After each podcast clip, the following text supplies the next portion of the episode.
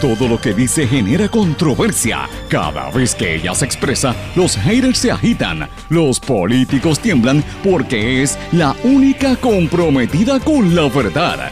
Periodista, bloguera, relacionista licenciada, analista de la noticia, escritora y le dicen la provocadora en las redes sociales. Y ahora comienza en blanco y negro con Sandra Rodríguez Coto.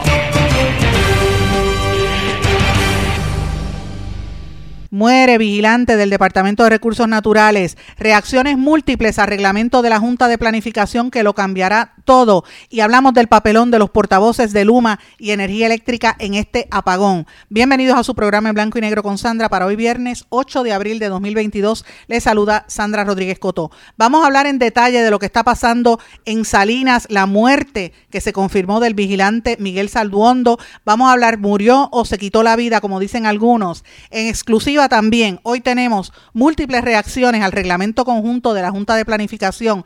Habla el arquitecto Pedro Cardona habla el portavoz del Frente Unido en Defensa del Valle de Lajas, Alfredo Vivoni Remus, y habla Vanessa Ríos Grajales, portavoz de varias urbanizaciones en San Juan, sobre cómo esto nos va a afectar a todos. Vamos a hablar del espectáculo de Luma, vamos a hablar del efecto de este apagón y de otras noticias, incluyendo la confirmación de que Tangi Brown Jackson al Tribunal Supremo de los Estados Unidos y otros temas en su programa en blanco y negro con Sandra, un programa independiente que se transmite a través de unas emisoras que son las más fuertes en sus respectivas regiones por sus plataformas digitales también también. Estas emisoras son Radio Grito 1200 AM en Lares, 93.3 FM en Aguadilla, X61 que es el 610 AM, 94.3 FM, Patillas, Guayama y todo el sureste y este del país. WLRP 1460 AM Radio Raíces, La Voz del Pepino en San Sebastián y a través de la cadena WIAC que la componen. WYAC 930 Cabo Rojo Mayagüez, WISA 1390 en Isabela y WIAC 740 en la zona metropolitana.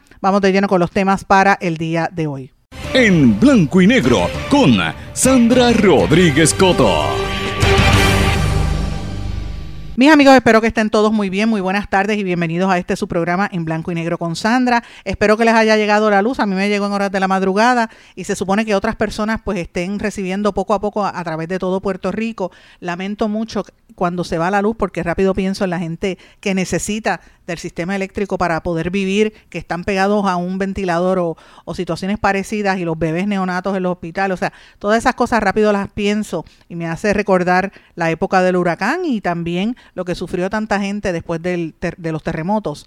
Eh, y es terrible. Más terrible también la, la, manera en que se expresaron tanto los portavoces de, de Luma como de energía eléctrica y pues deja mucho que desear. Voy a hablar ya mismo sobre este tema, pero hoy tengo un programa, como ustedes escucharon en los titulares, bien robusto, contundente, con mucha información y usted no se puede perderla, así que vamos de lleno. De hecho, voy a hablar sobre el seguimiento al reglamento conjunto de la Junta de Planificación, que nadie ha querido tocar ni con una vara larga y eso es grave, lo que está pasando y lo que están planificando hacer es grave para Puerto Rico. Pero tengo que comenzar con una noticia que rompimos esta mañana, de hecho lo sabíamos desde anoche y por la situación eléctrica no, no se publicó, pero tengo que dar la noticia de que Miguel Salduondo, miembro del Cuerpo de Vigilantes del Departamento de Recursos Naturales, perdió la vida finalmente. Eso fue anoche, la noticia la confirmaron tanto el presidente de la Cámara de Representantes, Rafael Tatito Hernández, como el amigo e investigador federal Arnaldo Chucho Almodóvar, que ha estado múltiples veces en este programa, que la gente se relaja a Chucho por la manera en que él expresa los vídeos cuando él habla en las redes sociales,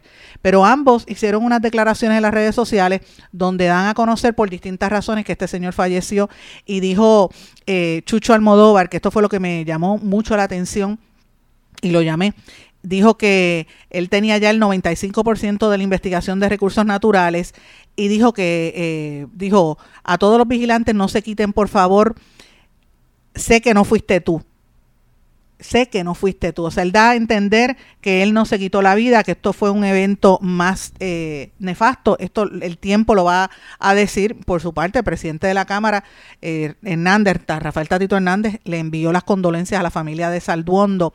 Y obviamente esto es importante recalcarlo para que la gente entienda el contexto. Esto no se da en un vacío. Hace dos días la secretaria interina de Recursos Naturales, Anaís Rodríguez, indicó que a eso de las 4 de la tarde un vigilante de la agencia intentó suicidarse en la oficina del barrio Playa en Salinas y dijo unas declaraciones que eh, se difundieron, que decía, lamento mucho esta situación, le deseamos al vigilante y a su familia que puedan superar este incidente. Solo dijo Anaís Rodríguez. No dijeron el nombre del vigilante en ese momento, pero rápido se supo quién era.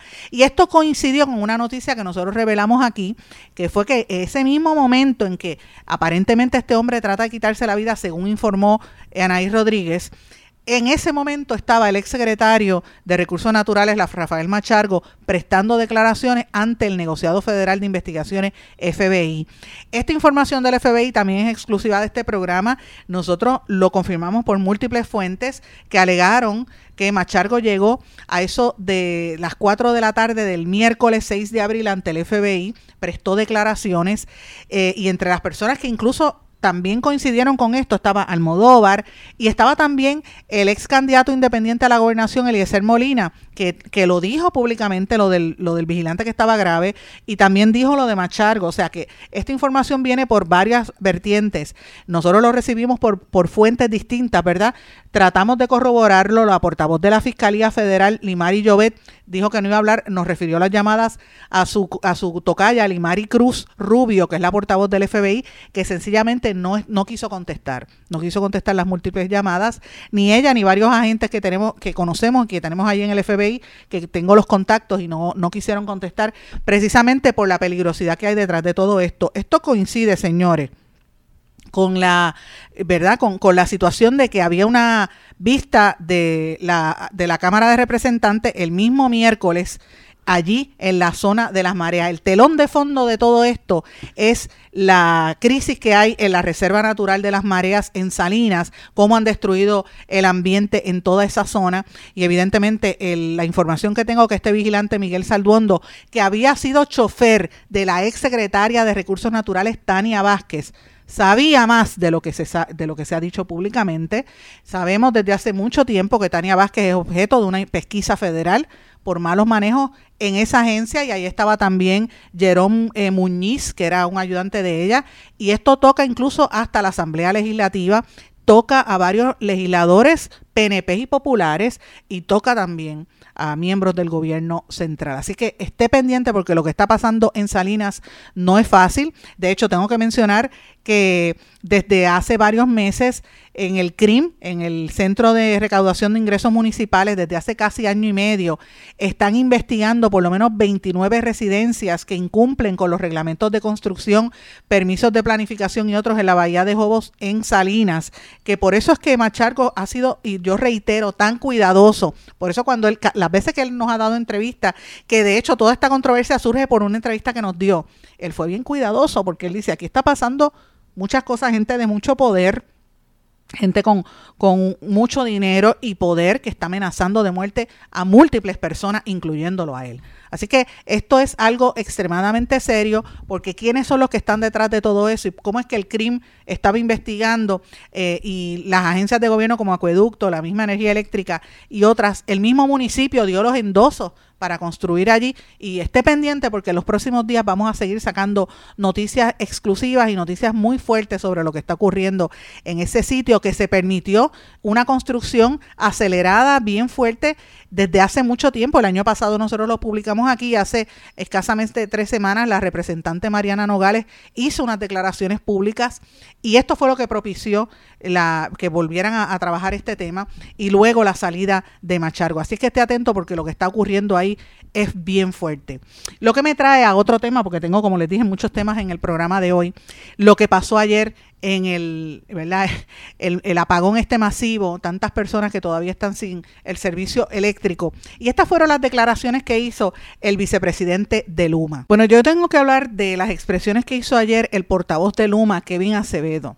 Y quiero dejar meridianamente claro de entrada, porque me gusta ser franca, soy bien honesta y eso a mucha gente le cae como bomba. Por eso usted verá que yo no tengo muchos amigos porque no le gusta que yo sea tan sincera, pero yo no puedo ser hipócrita. Yo digo las cosas como las veo de frente. Yo conozco a Kevin Acevedo hace muchos años.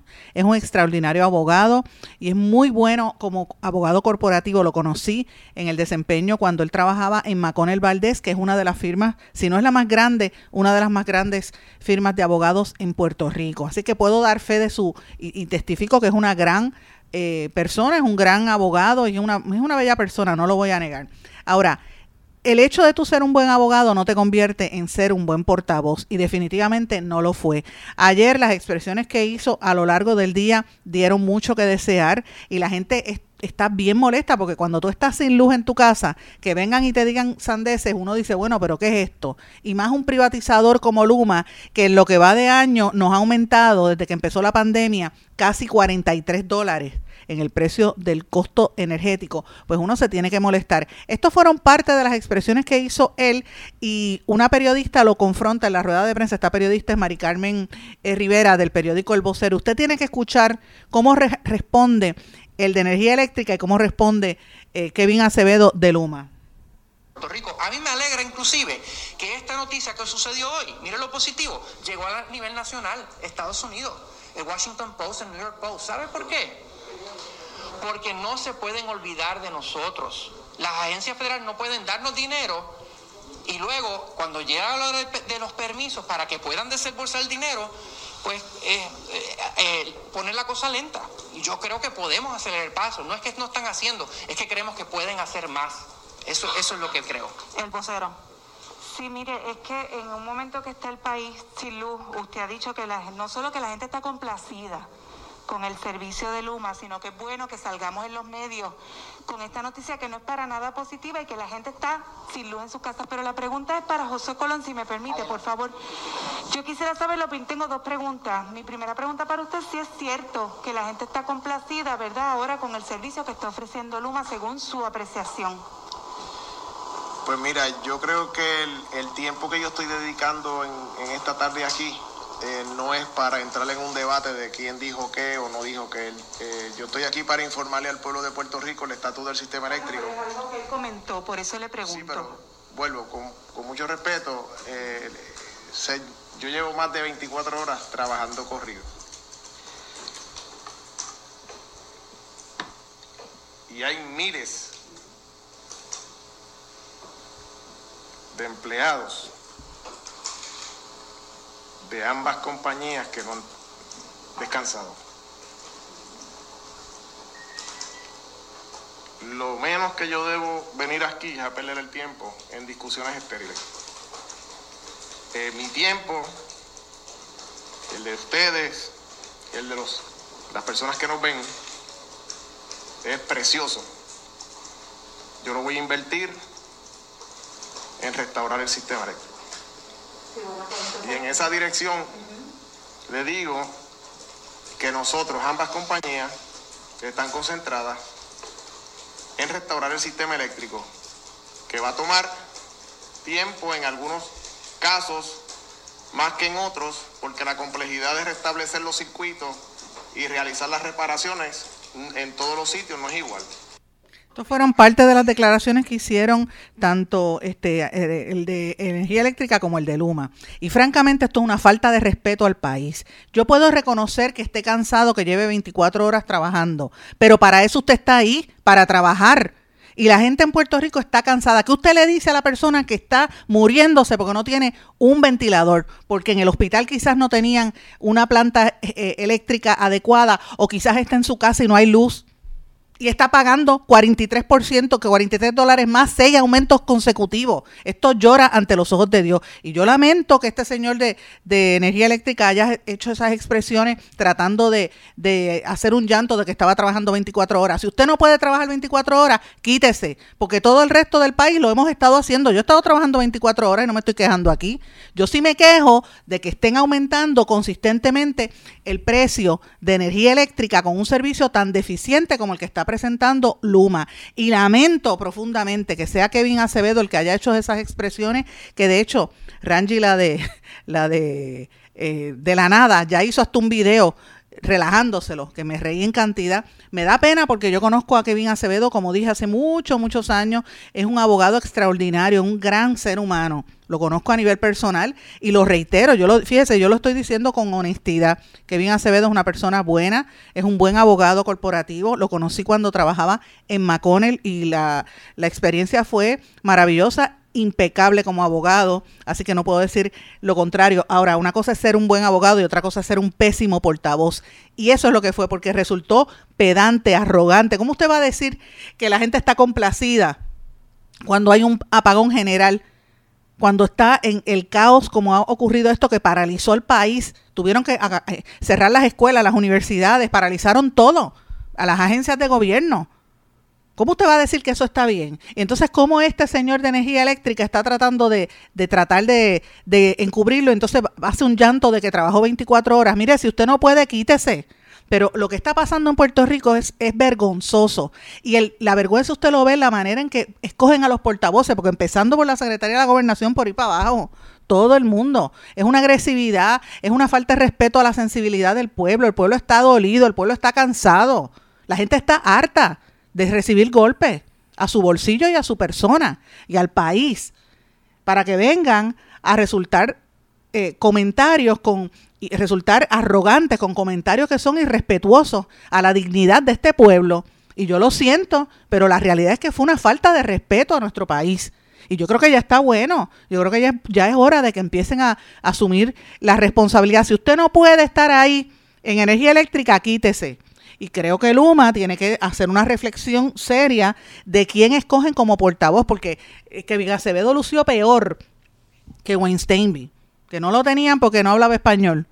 Mire, tengan cuidado porque el país está molesto y van a haber protestas porque esa, esa arrogancia provoca coraje, provoca encono provoca que la gente se moleste y los problemas de salud mental en este país están muy grandes, muy altos. La gente, cuando usted oye eso, lo percibe como arrogancia.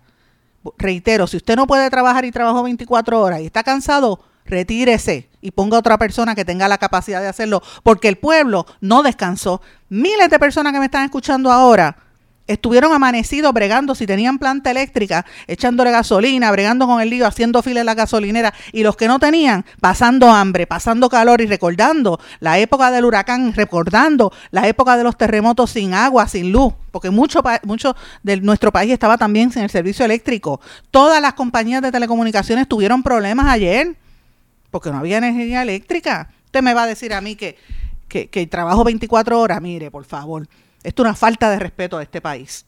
De verdad que no, yo no entiendo cómo es posible que tengan portavoces así. Lo que me trae a otro tema, que es el reglamento conjunto 2022 que quiere aprobar la Junta de Planificación y que nosotros denunciamos hace dos días en este programa, que lo están circulando entre funcionarios de ciertos municipios y entre empresarios de la Ley 22 y desarrolladores. Esto fue negado por Ibelis Prado, portavoz de la Junta de Planificación. Ustedes escucharon las declaraciones de ella en el día de ayer, pero tengo que confirmarles que yo no voy a decir algo que no tenga la información y evidentemente me consta de varios eh, empresarios que tuvieron acceso a esta carpeta que nosotros pusimos disponible y que cambia totalmente cómo está Puerto Rico. Y por eso es que lo menciono, porque esto encaja perfectamente con los planes que quieren hacer de Luma y de otras dependencias, encaja con lo que está pasando en las playas y lo que está pasando en Salinas. Escuche estas siguientes declaraciones. Bueno, uno de los sectores que también se puede afectar con lo que se propone en este nuevo reglamento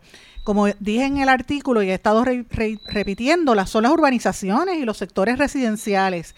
Tengo en línea telefónica a la portavoz del Comité Pro Seguridad, ARAC y ARESPA, que son las, las urbanizaciones del área de Río Piedras, por decirlo así, como Paraná, Villas de Paraná, El Señorial, Remanso, Quintas de Cupey y otras, en, en el área del barrio Monacillos en San Juan, el área de Río Piedras, que fue una de las entidades que combatió el reglamento que se hizo en el año 2020 y el anterior. En línea telefónica tengo a la portavoz de esta entidad, Vanessa Ríos Grajales, y bienvenida en Blanco y Negro con Sandra.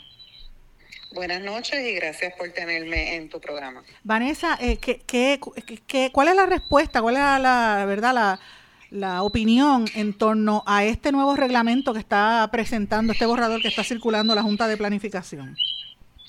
Bueno, pues definitivamente, eh, como ya se, logramos anular el del 2020, pues tienen que venir de nuevo con un reglamento nuevo, pero es el mismo disparate, con los mismos disparates que tenía el anterior, donde en el caso de nosotros, que somos urbanizaciones, somos R3, eh, va a cambiar significativamente la, la, composición, o sea, a niveles que pueden hacer un hotel con barra, ese, cementerio, iglesia, o sea, va a cambiar lo que es el R3. Y, y a nosotros pues nos afecta y definitivamente nosotros como comunidad volveremos de nuevo a oponernos al mismo. Ok, cuando, cuando dice, ¿verdad? Por lo que yo leí, y te digo, el documento son 900 y pico de páginas y muchas de las cosas yo no soy técnica, no le entiendo, pero sí pude comprender que parte de esto lo que permitiría es que si tú, por ejemplo, una vez una casa está la venden al lado de tu vecino, decide venderla y el que lo compra puede montar ahí una iglesia sin medir. Una iglesia o un hotel, inclusive ese hotel puede tener una barra.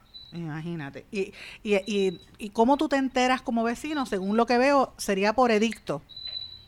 Exacto, bueno, ahí está volviendo la, la, lo que está hablando este Cardona Roy, eh, de que prácticamente no tienen que avisar, o sea, no, no, no importa, eh, ya no tiene que ser un, un, ingeniero o un arquitecto el que certifique esos permisos, también está volviendo por ahí. O sea, es un, algarete, un algarete este completo en la en las urbanizaciones, eh, en lo que nos afecta a nosotros, que es R3. No quiero mencionar las otras cosas, los otros terrenos y las otras cosas que hay en Puerto Rico. Para que la gente esté clara, ¿qué fue lo que pasó con, con esa con ARAC y ARESPA, estas, estas dos eh, organizaciones, este comité? Bueno, todo empieza porque a nosotros nos, nos llega un aviso eh, de la OPE para un proyecto que, que, nos querían hacer aquí cerca en un, en un solar que ahora mismo está clasificado como dotacional. Y querían cambiar esa clasificación para hacer un condominio que iba a tener unos 120 apartamentos, que eso si tú lo multiplicas mínimo por dos, estamos hablando de 200 y pico de más carros que iban a entrar y a salir por nuestro control de acceso, que ya de por sí es uno altamente... Eh, es de mucho tráfico, de mucho tráfico y mucha condensación. O sea, aquí por las mañanas y por la tarde el tapón es horrible. Entonces era meter 200 carros más a, nuestro a nuestras intersecciones, ¿verdad? Que es este sería la Paraná con la Winston Churchill y la Paraná con la 177. Nosotros fuimos a la OPE, nos opusimos y prevalecimos en este caso, ¿verdad? Pero entonces nos dimos cuenta que si cambiaba el reglamento, ese desarrollo sí se podía hacer. Y entonces ahí también, pues entonces nos opusimos, ¿verdad? Y, y a, través de la asesoría de nuestros abogados, pues vimos que nos podíamos oponer porque ellos llevaron mal los procesos. Y como llevaron mal los procesos de de certificar el, reglamento o pues como se llame, pues entonces ahí nos dan la razón a nosotros y lo anulan. Entonces, como ahora está nulo, pues tienen que hacer otro. Pero el otro reglamento es igual de, terrible, igual de mal, igual de malo. O sea, que esto, esto podría tener un impacto real este y es bueno que la gente escuche esto porque... Claro, porque entonces ahora, ahora aquí lo van a querer este impulsar otra vez corrigiendo los errores que cometieron en el 2020 y del, del proceso, ¿verdad? Desde el proceso, de cómo llevaron el proceso, para que entonces este sea aprobado, pero el, el reglamento en sí es terrible para todo Puerto Rico, porque va a, va a cambiar la composición completa. Cuando dice esto, esto la gente no, no ha tomado conciencia. Yo lo planteaba ayer cuando escribí la nota. Yo decía, bueno, lo que está pasando en Salinas, que es terrible, eh, que han construido en una zona, eso va a ser legal. Exacto, e, e, exacto. O sea que hay que llevar el mensaje, ¿verdad? Es que todo el mundo, todo el mundo tiene que llevar el mensaje de que esto no se puede aprobar, punto, no se puede aprobar. Aunque la Junta de aunque la Junta de Control Fiscal lo esté impulsando. Bueno, pero, entonces, no, aunque ellos lo impulsen, pero nos van a dañar nuestro, nuestra manera de vivir. O sea, ¿y de qué vale que nos dañe nuestra manera de vivir? Si entonces va a ser un revolú. O sea, va a ser invivible. o sea, no, no, se va a poder vivir. Inclusive, las personas nuevas que vengan a comprar. Porque, por ejemplo, viene un inversionista, que es lo que está pasando ahora. Viene un inversionista, compra propiedades, pero como hay un revolú, pues a la larga, él también se va a afectar, porque no va a haber control. Y, después no la va a poder vender, porque la gente se da cuenta de lo que está pasando. claro, terriblemente Bueno, pues, Exacto, no, no, va a haber control y a la larga ellos también se van a ver afectados. Así, Los lo, que están empujando esto, a la larga también se van a afectar. Interesante por demás. Bueno, yo te agradezco mucho que me hayas tomado este tiempo, ¿verdad?, para esta entrevista. Vamos a mantenernos en contacto porque sé que esto va a generar bastante noticia. Claro que sí. Muchísimas gracias. Sí, cuenta conmigo y gracias por llamarme. muchas gracias. Ya era Vanessa Río Grajales de, esta de estas urbanizaciones tan emblemáticas del área de San Juan, en el área de Barrio Monacillo. La organización se llama Arac y Arespa, pero incluye urbanizaciones como Paraná, Villas del Paraná, El Señorial, Remanso, Quintas de Cupé, Alturas de Remanso y otras. Así que eh, volvemos a encontrarnos más adelante. Muchísimas gracias. Cómo no, gracias. Esta era Vanessa Ríos Grajales. Amigos, cuando regresemos no se puede perder otras reacciones a esta situación que está planteando la Junta de Planificación en Puerto Rico y lo que nos depara con este reglamento conjunto 2022. Regresamos enseguida. No se retiren, el análisis y la controversia continúa en breve, en blanco y negro, con Sandra Rodríguez Coto.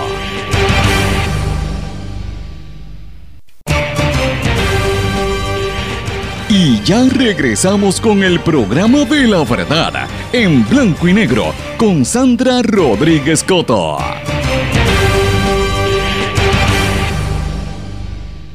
Regresamos en blanco y negro con Sandra. Bueno, este tema es importante, por eso les estoy dando esta información, porque usted tiene que escucharlo, no lo va a estar escuchando en ninguna otra parte. La prensa no lo quiere publicar hasta que no, le, no se den cuenta de la magnitud de lo que conlleva este reglamento conjunto 2022 que está evaluando la Junta de Planificación. Bueno, en línea telefónica tengo a un experto en estos temas, conocedor, porque estuvo en la Junta de Planificación como vicepresidente y también fue presidente del Colegio de Arquitectos. O sea, este reglamento de todos lados lo afecta en su funcionamiento, su, en su profesión. Y me refiero al arquitecto Pedro Cardona. Bienvenido en Blanco y Negro con Sandra Pedro. Saludos Sandra y saludos a los Escucha.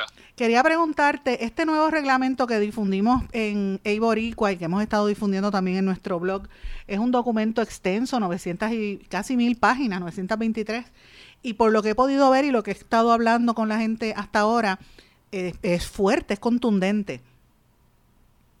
Sí, eh, es un documento que por un lado, y, y, yo no he tenido oportunidad de profundizar en todas las áreas, pero por lo que he podido ver, recoge lo peor de las versiones del reglamento de 2019 y 2020 y le añade otros, otros temas que son también muy controversiales como las expresiones que hace en relación a las consultas de ubicación, eh, la introducción del sistema de clasificación industrial de Estados Unidos, eh, los NICES, eh, eso es bien complejo y para un reglamento que ha tenido tanto tropiezo como el reglamento conjunto, que tenemos que recordar que verdad se anuló el de 2015, pero se anuló el de 2019, el de 2020, tú no tienes una estabilidad en el sistema de permisos y de reglamentos como para introducir una nueva variable tan compleja como la codificación NICE a la ecuación.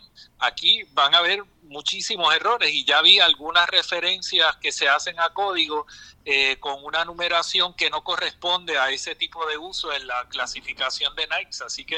pero, pero, eh, para, pero para estar clara, eso para la gente que nos está escuchando que no conoce de, estos temas así tan eh, técnicos, clasificación Nike es lo que utilizan los, los arquitectos e ingenieros. ¿A eso te refieres? ¿O es una clasificación de, permiso de permisología?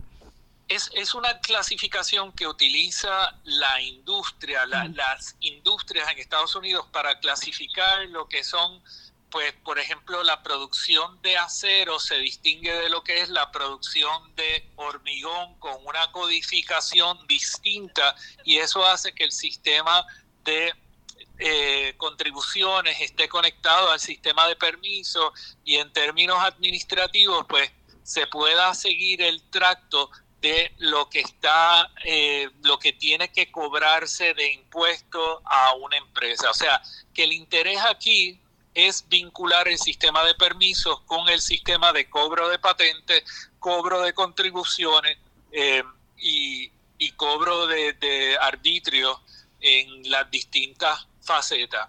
Pero eso cuando, de nuevo, eso funciona bien cuando tú tienes un sistema estable y tú tienes una sociedad que está ya operando bajo la misma base eh, por años. Ahora introducir en, un sistema que ha estado tan y tan en entredicho, eh, introducir esta variable me parece un error, pero creo que es lo menor dentro de toda la complejidad que tiene el documento que se presentó anoche.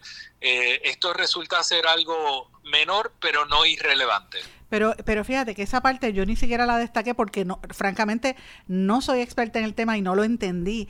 Y con todo lo, lo que destaqué para, destaqué en la nota, para mí era eh, esto es este bien sorpresivo, es este preocupante lo que pretende hacer el gobierno y, y esto que tú me estás hablando es cambiar el sistema para actualizarlo como si fuera Estados Unidos sin preparar a la gente, porque me parece a mí que la industria todavía no está preparada para esos fines.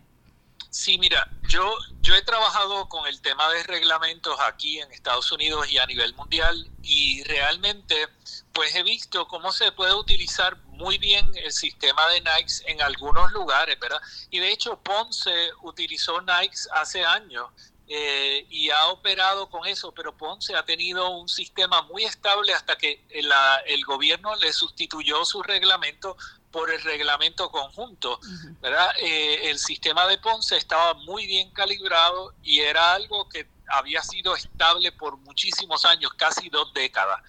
Ahora, tú estamos hablando aquí de que pretenden utilizarlo en un reglamento que recoge lo peor de 2019 y 2020 y que posiblemente va a ser objeto de eh, solicitudes de nulidad muy rápido, entonces vas a introducir esa variable a este reglamento. La verdad que no me parece lo más acertado. Y en todos los lugares donde yo he trabajado que utilizan el sistema NICE, como te digo, es un lugar donde ya tienen una trayectoria y una estabilidad y han estado eh, operando bajo la misma base reglamentaria por décadas y entonces le añaden el sistema de clasificación para asegurar que se pagan las contribuciones, eh, los arbitrios y los tributos correspondientes y el Departamento de Hacienda le puede dar seguimiento a los permisos que se otorgan. En Puerto Rico eso va a representar que mucha gente, eh, sobre todo industrias emergentes, eh, las personas que están empezando a recuperarse de la crisis tan severa y tan prolongada que ha tenido el país, se van a ver afectados, por un lado, y luego tenemos a una OPE que no ha demostrado ser muy diligente ni capaz para manejar la gestión de los permisos que tenemos hasta ahora, va a estar administrando este sistema, lo cual pues da a uno a pensar que esto puede ser un desastre. Imagínate, y me preocupa también eso y ese aspecto, gracias por traerme este tema, pero yo quería preguntarte desde el punto de vista como arquitecto, tú fuiste presidente del Colegio de Arquitectos, una de las de los incisos, ¿verdad?, que pude leer es que le está quitando prácticamente responsabilidades tanto a arquitectos como a ingenieros, a grupos profesionales eh, permite a otros sectores que usualmente no eran los que entraban, como por ejemplo los geólogos, etcétera. Eh, y, esto, pues, no sé, a mí me da la impresión de que abre la, la puerta a que se dé eh, una política que han tratado de establecer por años de descolegiar las entidades. ¿Eso podría suceder a, base de lo que plantea este reglamento? Mira, es posible que esa sea la intención, no, no es clara. Este, por un lado, tenemos que en, en gran parte del reglamento conjunto siempre se dijo que tenía que certificar los trámites una persona y presentar evidencia de que estaba eh, con su colegiación activa en el Departamento de Estado inscrito y, todo ese tipo de cosas. Ahora eliminaron el requisito de presentar eh, evidencia de que tienes una colegiación activa. Esto lo que hace es que ya no van a consultarse al colegio de ingenieros, no van a consultar al colegio de arquitectos cuando una persona eh, gestiona un trámite. Solamente van a depender de la información que tiene el Departamento de Estado y las juntas examinadoras. Las juntas examinadoras hace años que operan con unos presupuestos insuficientes y han sido los colegios profesionales los que han ayudado a mantener los expedientes de los colegiados en el Departamento de Estado. En ausencia de esa colaboración, el récord del Departamento de Estado deficiente y atrasado es la única base que se va a tener para evidenciar que la persona está facultada para ejercer la profesión en Puerto Rico. Y Perdona un momento, perdona un momento, lo que tú quieres decir es que cualquier persona que no tenga las capacidades, que no tenga la licencia, por ejemplo, podría estar certificando un permiso. Y cuando... Es más fácil que una persona que no está con un estatus eh, al día en su colegiación o una persona no colegiada que pueda estar presentando un trámite ante el Estado. Hay dos asuntos en, la, en lo que tú presentaste como la premisa, que uno es el componente del requisito de colegiación que estaba presente en el reglamento y el otro es la lo que presenta este reglamento que permite que un montón de otros profesionales, no necesariamente arquitectos, arquitectos paisajistas, ingenieros y agrimensores, puedan presentar trámites certificados ante el Estado. Y ahí amplían un montón las categorías de profesionales que pueden presentar trámites ante el Estado, sin hacer distinción de que son profesionales especializados en unas áreas X o Y, como puede ser un geólogo eh, o como puede ser un planificador. Y eso trae el problema de quién es el que certifica y bajo qué premisa. O sea, yo no puedo certificar como eh, una condición geológica, pero sería peligrosísimo que un geólogo certifique un proyecto arquitectónico o un proyecto estructural o un proyecto civil porque no tiene la preparación para certificar eso. Y e, esos son puertas que abre el eh, borrador de reglamento conjunto 2022 que circuló anoche. Por eso este este secreteo de no compartirlo, porque sé que hay personas que han dicho que no es no es secreto, que no es un documento secreto, pero para todos los efectos los afectados, como en el caso tuyo los, los arquitectos, pero por ejemplo líderes comunitarios, entidades que han eh, demandado al gobierno incluso no tienen la información. Eh, por eso es que lo mantenían en eh, guardado, no lo habían difundido.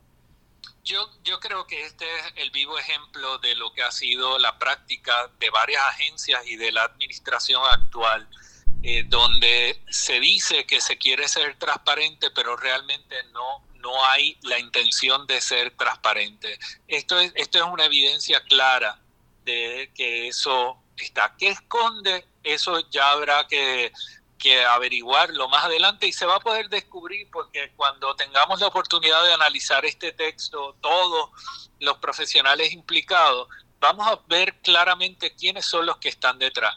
No podemos olvidar que la Junta de Supervisión Fiscal en el plan que se aprobó recientemente incluía que esto era una de las áreas prioritarias de ellos, la revisión del reglamento conjunto y el nuevo reglamento conjunto. Así que la Junta de Supervisión Fiscal seguro está detrás de este esfuerzo del reglamento conjunto 2022, dando cumplimiento a lo que fue la expresión que ellos hicieron en el plan que recientemente se aprobó. No se retiren, el análisis y la controversia continúa en breve, en blanco y negro, con Sandra Rodríguez Coto. En mi pueblo se chinchorrea bien duro. Aquí me cubre mi plan médico y en tu pueblo también. En mi pueblo es donde tenemos las mejores vistas. Aquí cubre mi plan médico y en el tuyo también. En mi pueblo se goza de verdad. Aquí me cubre mi plan y en tu pueblo también. Plan de salud Menonita en todo Puerto Rico. El plan médico que te cubre con una extensa red de médicos, especialistas y laboratorios. Además, te cubre en el hospital de tu preferencia en cualquier lugar de Puerto Rico. Plan de salud Menonita.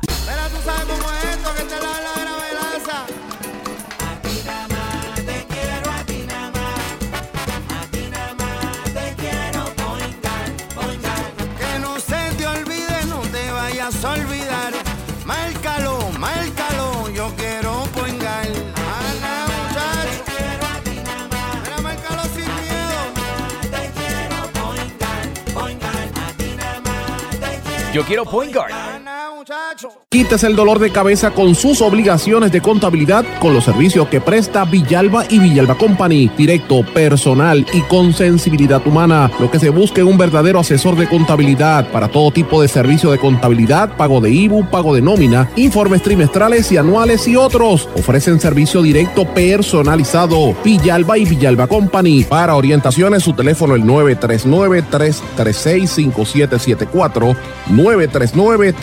939-336-5774. 939-336-5774. Y ya regresamos con el programa de la verdad en blanco y negro con Sandra Rodríguez Coto.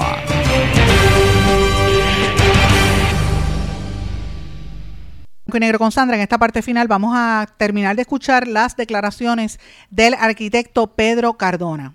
Increíble. Por último, quería hacerte una pregunta en torno a lo que yo pude leer en gran parte del, del, documento, ¿verdad? Yo no, tengo que decirlo, no soy experta, simplemente soy una totalmente ajena a este tema de, de construcciones y reglamentos, pero lo que pude distinguir es que por ejemplo, esto permitiría, esto afectaría a personas que viven, digamos, en, en urbanizaciones eh, y, cualquier, en cualquier área de Puerto Rico, porque si cambian el, la zonificación, te pueden poner al lado un hotel, te pueden poner un pub y tú no te enteras. Esa parte para mí es eh, de verdad, francamente, sorpresiva.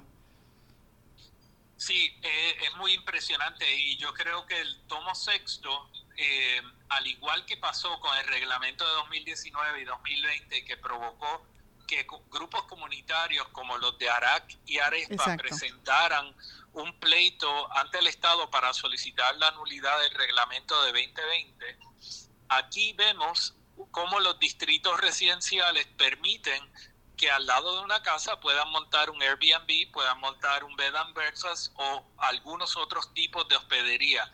Pero en lo que son los parques, en lo que son las instalaciones vecinales, ¿verdad? Esa, eh, esas estructuras que se hacían donde se celebraban los cumpleaños, etcétera. Uh -huh. Esas estructuras se pueden modificar y se pueden convertir en un condominio, en un centro comercial, en un pub, en un liquor store en un hotel, pueden ser un cementerio, puede ser un hospital o puede ser una estación de policía. Imagínate.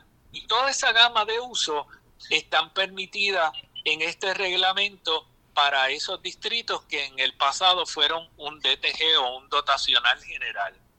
Y es preocupante. Y obviamente comprometen la habitabilidad y muestra un estado que no, que, que es un estado testarudo, donde ha perdido pleitos y ha logrado que le anulen reglamentos a pesar de que insisten en continuar utilizándolo y eso no le sirve de lección para enmendar su error y actuar de una manera distinta en la presentación de este reglamento. Recurren a los mismos la, los mismos instrumentos. Esto es bastante preocupante, Pedro. Muchísimas gracias por estar con nosotros aquí en Blanco y Negro con Sandra. Sé que esto va a seguir dando de qué hablar por mucho tiempo. Siempre a la orden, un placer hablar contigo. Gracias mil. Pero Pedro Cardona y Vanessa Río Grajales no fueron los únicos que reaccionaron. También reaccionó el portavoz del de Valle de Lajas, de lo que está ocurriendo a nivel de la agricultura de nuestro país. Uno de los grupos que podría afectarse con este reglamento nuevo que propone la Junta de Planificación son las organizaciones de, de, comunitarias y organizaciones que defienden el ambiente. Una de estas organizaciones que lleva sobre 20 años defendiendo el ambiente es el Frente Unido del Valle de Lajas. Y tengo en línea telefónica a, a Alfredo Vivoni Remus, que es el portavoz de esta organización. Bienvenido en Blanco y Negro con Sandra. Vale, gracias por la oportunidad. ¿Qué, ¿Qué, le parece este reglamento que ha estado circulando en las últimas horas que publicamos en el día de ayer? Eh, lo que hasta el momento he podido ver es un reglamento eh, que en términos de la posibilidad de que se puedan establecer proyectos industriales a escala industrial de energía renovable con placas fotovoltaicas, pues es una repetición de lo mismo que intentaron hacer en el 2019 con el reglamento conjunto de permisos y lo que ocurrió posteriormente en el 2020. Ambos reglamentos eh, fueron anulados por los tribunales, pero el, el efecto, diríamos, eh, eh, ornamental que intentan hacer estos reglamentos es permitir proyectos de escala industrial de energías renovables. Y entonces, ¿esto qué es lo que quiere decir? Pues lo que quiere decir es que a pesar de, que sean terrenos agrícolas protegidos por el plan de uso de terreno, clasificados como suelos rústicos especialmente protegidos de valor agrícola, que hay 636 mil cuerdas de terrenos de este tipo eh, protegidas a través del plan de uso de terreno o a través de las leyes de, de reservas agrícolas como la del Valle de Laja, eh, que son alrededor de sobre 30 mil cuerdas de terrenos agrícolas eh, con acceso a riego, pues que todas estas estos terrenos que han sido establecidos como de valor agrícola y como que no deben ser utilizados para ningún otro propósito que no sea del desarrollo agrícola y de ayudar a aumentar lo que localmente podemos producir para abastecer las necesidades alimentarias del pueblo de Puerto Rico. Eh, pues que todo esto va a estar eh, sujeto a, la especulación. Y entonces eh, nos preocupa mucho lo que está ocurriendo. Actualmente la, la, propuesta del negociado de energía de 1.800 megavatios eh, de energía que pueda ser generada a través de estos proyectos en terrenos agrícolas ocuparía alrededor de 13.900 cuerdas. Y eh, lo importante aquí es, ¿verdad? Mirarlo, porque... E, e, eso viene de parte de la Junta de Control Fiscal, es la pregunta. Este, don Alfredo, ¿me escucha? Yo, la pregunta que yo tenía era si esto es uno de los planes que está tratando de implantar la Junta de Control Fiscal. Eh, sí, en, en definitiva sí, porque estos proyectos tienen que ser aprobados por la Junta de Control Fiscal. Y hace más de dos semanas atrás, la Junta de Control Fiscal aprobó 18 proyectos de estos eh, de escala industrial en terrenos de valor agrícola. Dos de ellos no son en terrenos de valor agrícola porque son eh, proyectos que implican eh, otro tipo de red virtual de energía. Pero hay 16 proyectos de ellos que estarían ubicados en terrenos de valor agrícola. Y, eh, y, esto podría, la duda que me surge cuando lo estoy escuchando es que ahora mismo hay una guerra en Ucrania, entre Ucrania y Rusia, que producen el 31% de los alimentos, por lo menos del trigo del, del planeta. El presidente Joe Biden en los Estados Unidos ha dicho que Estados Unidos y posiblemente varios países de Europa podrían enfrentar eh, escasez de alimentos. Entonces, en Puerto Rico, que dependemos de la importación, el terreno agrícola lo quieren designar para poner placas fotovoltaicas. Pero no entiendo la ecuación detrás de, la Junta de Control Fiscal en esto. Um, seguro. Y es, y es un misterio para todos nosotros los que pensamos que sería mejor apostar a un desarrollo eh, agrícola eh, local que ayude a balancear mejor la proporción de lo que se exporta eh, y de lo que se importa en términos de productos alimentarios.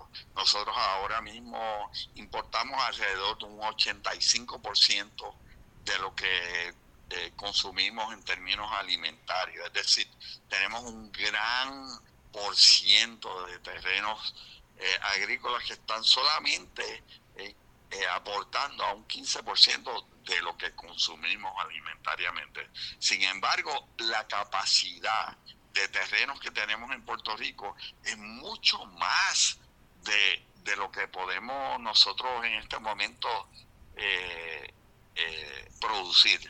Eh, una política agraria responsable tendería a utilizar los terrenos aptos, especialmente los terrenos aptos en terrenos de los valles costeros en Puerto Rico, para aumentar la producción de los productos que nosotros consumimos.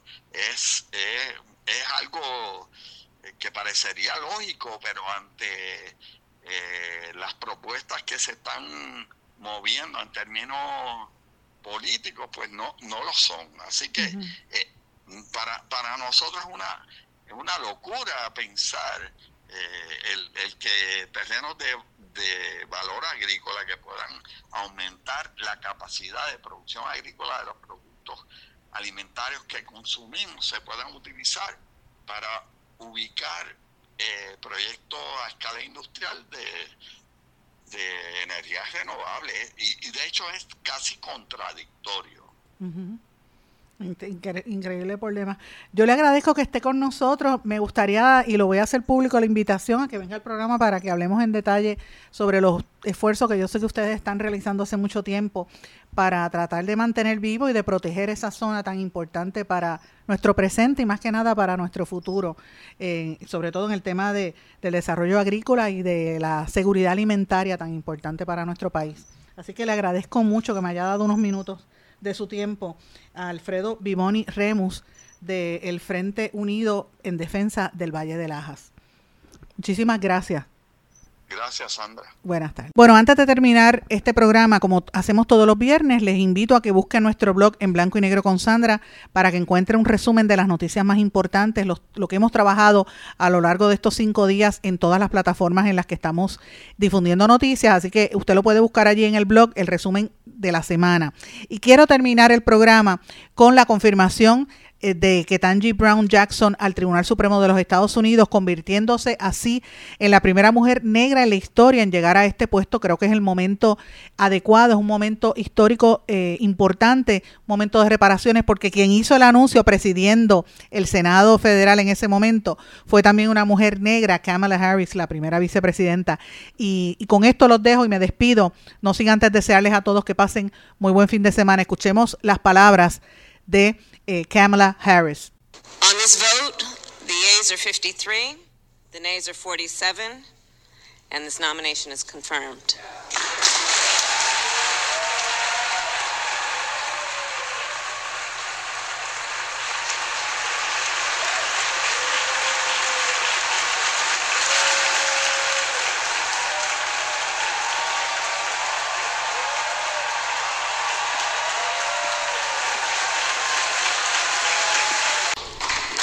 Under the previous order,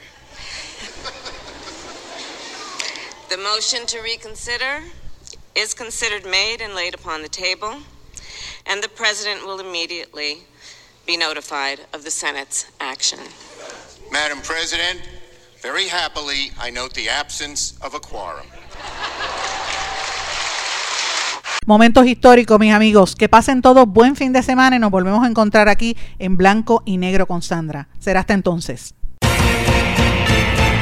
¿Se quedó con ganas de más? Busque a Sandra Rodríguez Coto en las redes sociales o acceda a en blanco y